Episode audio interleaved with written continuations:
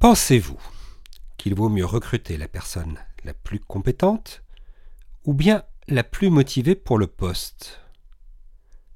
La réponse a parfois de quoi surprendre.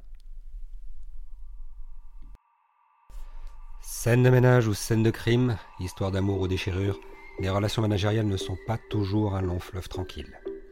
Vous êtes un dirigeant aguerri ou en devenir? Dans ce podcast, à chaque épisode, je vous raconte une histoire que j'ai vécue ou dont j'ai été témoin.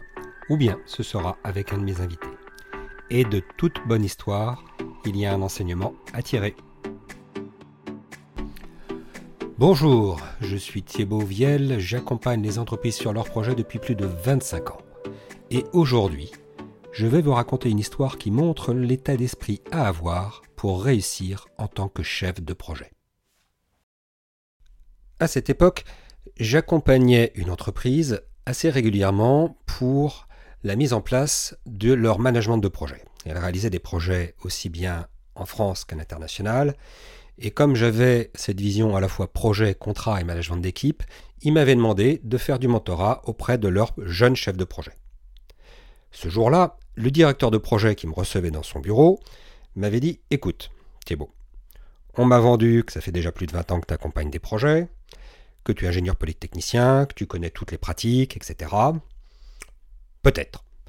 Moi, ce dont j'ai besoin là, c'est que j'ai deux jeunes chefs de projet qui viennent d'arriver sur le projet et j'aimerais que tu les accompagnes pendant 3-6 mois.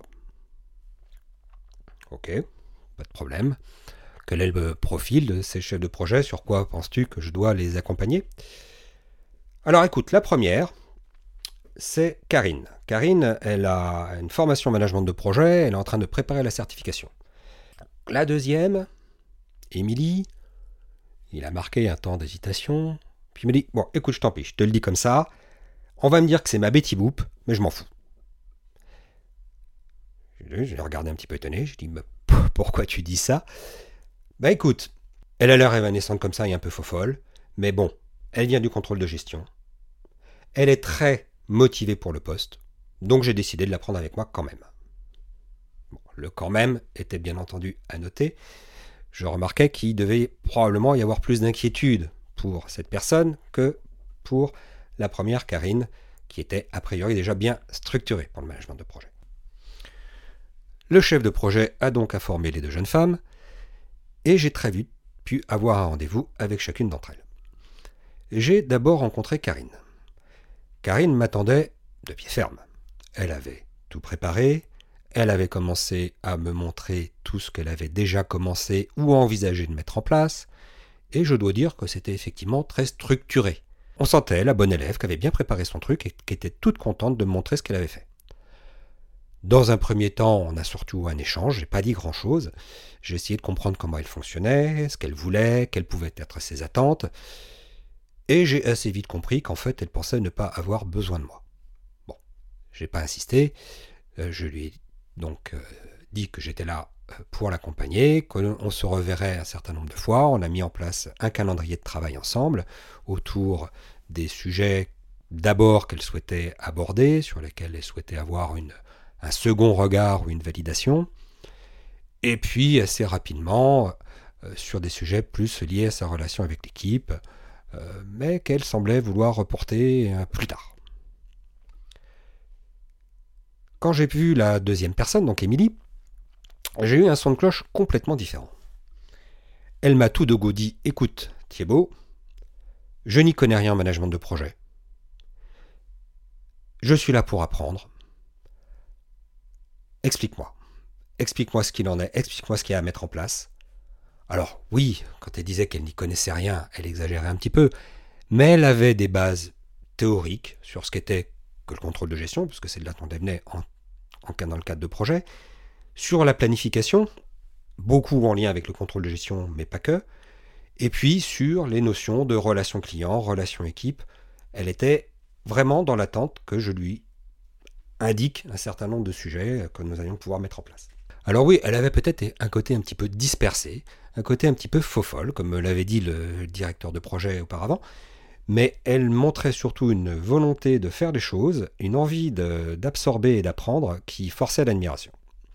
Donc comme avec Karine, j'ai calé avec Émilie un certain nombre de points de rencontre et un programme de travail sur ce qu'elle souhaitait mettre en place par rapport à sa prise de poste en tant que chef de projet. Dans les semaines qui ont suivi, j'ai donc vu régulièrement ces deux chefs de projet pour les aider à prendre leur poste et mettre en place leur organisation en termes de management ainsi que leur relation avec l'équipe.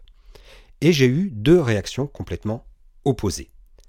Karine, forte de sa préparation à la certification, appliquait effectivement bien toutes les bonnes méthodes du euh, project management euh, plan avec euh, les plannings à temps de tâches, les reporting, les, le découpage en le découpage de coûts, l'analyse de risque, etc. Au niveau des méthodes et des pratiques, elle était carrée, pas de problème.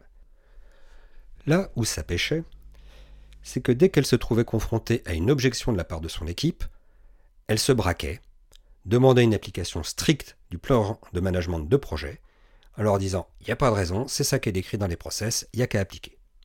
Et puis encore, de mon point de vue, quand je lui suggérais que peut-être il serait bon de tenir compte de l'objection pour faire un petit peu autrement, quitte à revenir après sur ses demandes, elle ne voulait rien entendre. Elle avait véritablement décidé qu'elle n'avait pas besoin de moi. J'en ai pris mon parti. Comme on dit, on ne fait pas boire un âne qui n'a pas soif. Avec Émilie, par contre, ça se passait complètement différemment. Elle avait eu la franchise de dire déjà à son équipe que c'était son premier poste comme chef de projet, et que donc elle était ouverte à toute suggestion de leur part pour rendre les choses plus faciles. Elle avait tout à fait intégré ma suggestion de faire ce petit travail qui consiste à réconcilier sa demande avec le besoin formulé par son équipe, pour voir sur quel point ils se rencontrent et sur quel point il peut y avoir des divergences, de manière à d'abord répondre aux besoins de l'équipe pour ensuite obtenir que l'équipe réponde à sa demande. Donc ça, c'était un point qu'elle avait très très vite compris, qu'elle avait également assez vite appliqué dans sa relation avec son client, et elle avait pris les outils pour ce qu'ils sont, c'est-à-dire une tringlerie qui permet de réaliser des choses plutôt qu'une finalité en soi. Si un outil lui permettait d'atteindre son objectif, qu'il était bien pris par l'équipe, elle l'appliquait tel que c'était prévu, sinon elle n'hésitait absolument pas à adapter les choses, amender l'outil, voire à ne pas l'utiliser dans un premier temps, quitte à revenir plus tard si elle en avait la possibilité. Elle avait donc su créer pour cela une relation avec son équipe qui était en confiance, et la relation avec son équipe avait eu aussi un impact très positif dans leur relation client, puisque arrivant ensemble soudés, ils avaient pu mettre en place aussi avec le client les mêmes principes, y compris sur des sujets un petit peu touchy liés au contract management, comme le suivi de la correspondance, le traitement des écarts, tous ces sujets qui peuvent être souvent des sources de petites tensions, voire dégénérer en litige. Je trouve que cette histoire est très emblématique de la manière d'évaluer les capacités de nos collaborateurs. On sous-estime souvent la motivation. A l'inverse, on va surestimer les compétences et le CV de la personne que l'on recrute. Richard Branson a eu cette phrase que je trouve magnifique, où il dit Si quelqu'un vous offre une opportunité magnifique, mais que vous n'êtes pas sûr de pouvoir le faire, acceptez. Vous apprendrez plus tard comment le faire. Et c'était exactement l'état d'esprit dans lequel Émilie s'était placée. La vérité, en fait, c'est qu'une personne motivée, avec ce bon état d'esprit, d'ouverture, de d'écoute, de remise en question, progressera beaucoup plus vite qu'une personne qui, à l'inverse, est enfermée dans ses certitudes parce que elle, elle sait, elle, elle est compétente, elle, elle a déjà fait, ou parce qu'elle pense que de montrer qu'elle ne sait pas serait perçu comme une faiblesse. Et c'est souvent une pathologie qu'on rencontre aussi.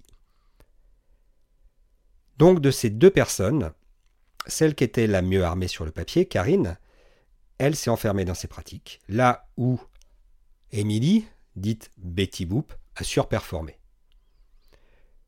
C'est ce que le directeur de projet avait su percevoir chez Émilie. Il avait su écouter sa véritable motivation il avait su lui donner sa confiance.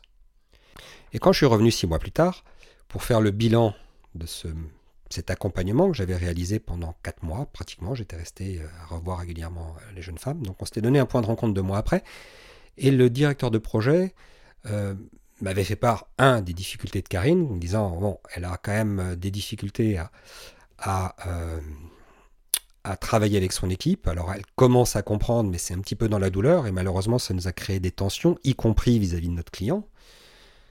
Là où, concernant Émilie, je peux dire sans exagération aucune qu'elle a fait gagner à la boîte au moins dix fois ce qu'elle coûte à l'année, en trois mois de présence. Donc, Émilie avait investi son poste, bien que moins sécure au départ, là où Karine, probablement trop confiante, avait réussi à s'isoler et ramait pour attraper le coup. Comment avait-elle fait? Bah, Comme je vous l'ai dit, une approche de projet orientée vers les équipes, prenant en compte leurs besoins, avant de vouloir absolument apporter un système et une solution toute faite, des outils utilisés comme tels, c'est donc pas comme une finalité, sans dogme. Un bon planning, ça n'a jamais fait un bon projet. Faut le savoir, euh, effectivement. Par contre, aucun bon projet ne s'est fait sans un vrai planning, sans une vraie planification. Il ne faut pas confondre en quel sens ça fonctionne. Et ça, elle l'avait très très vite compris. Et tous ces sujets ont pu être mis en place parce qu'Émilie avait l'esprit ouvert, non dogmatique. Et si vous, vous souhaitez également découvrir ces best practices telles que les a mises en place Emily, vous trouverez sur IOTL le livre L'entreprise en mode projet. Je mets bien entendu le lien dans la description de ce podcast, avec d'ailleurs beaucoup d'autres contenus. De votre côté, vous êtes-vous déjà demandé si vous deviez accepter un poste qui vous bottait vachement mais que vous aviez peur de ne pas maîtriser? Ou avez-vous déjà, à l'inverse, été en position de manager à hésiter entre deux candidats un très compétent et l'autre très motivé? Moi, dans un cas comme dans l'autre, maintenant, je n'hésite plus. La motivation, si elle est là, fera des miracles. Et si vous souhaitez découvrir quel manager vous êtes vraiment, sans artifice ni faux l'atelier Crée ton manager vous attend également sur IOTL. Le lien, encore une fois, est dans la description. Et la semaine prochaine, je recevrai Olivier Césaro de Césaro Construction et qui nous fera part d'un événement marquant de sa vie qui l'a fait profondément réfléchir. A bientôt sur Scène de Management.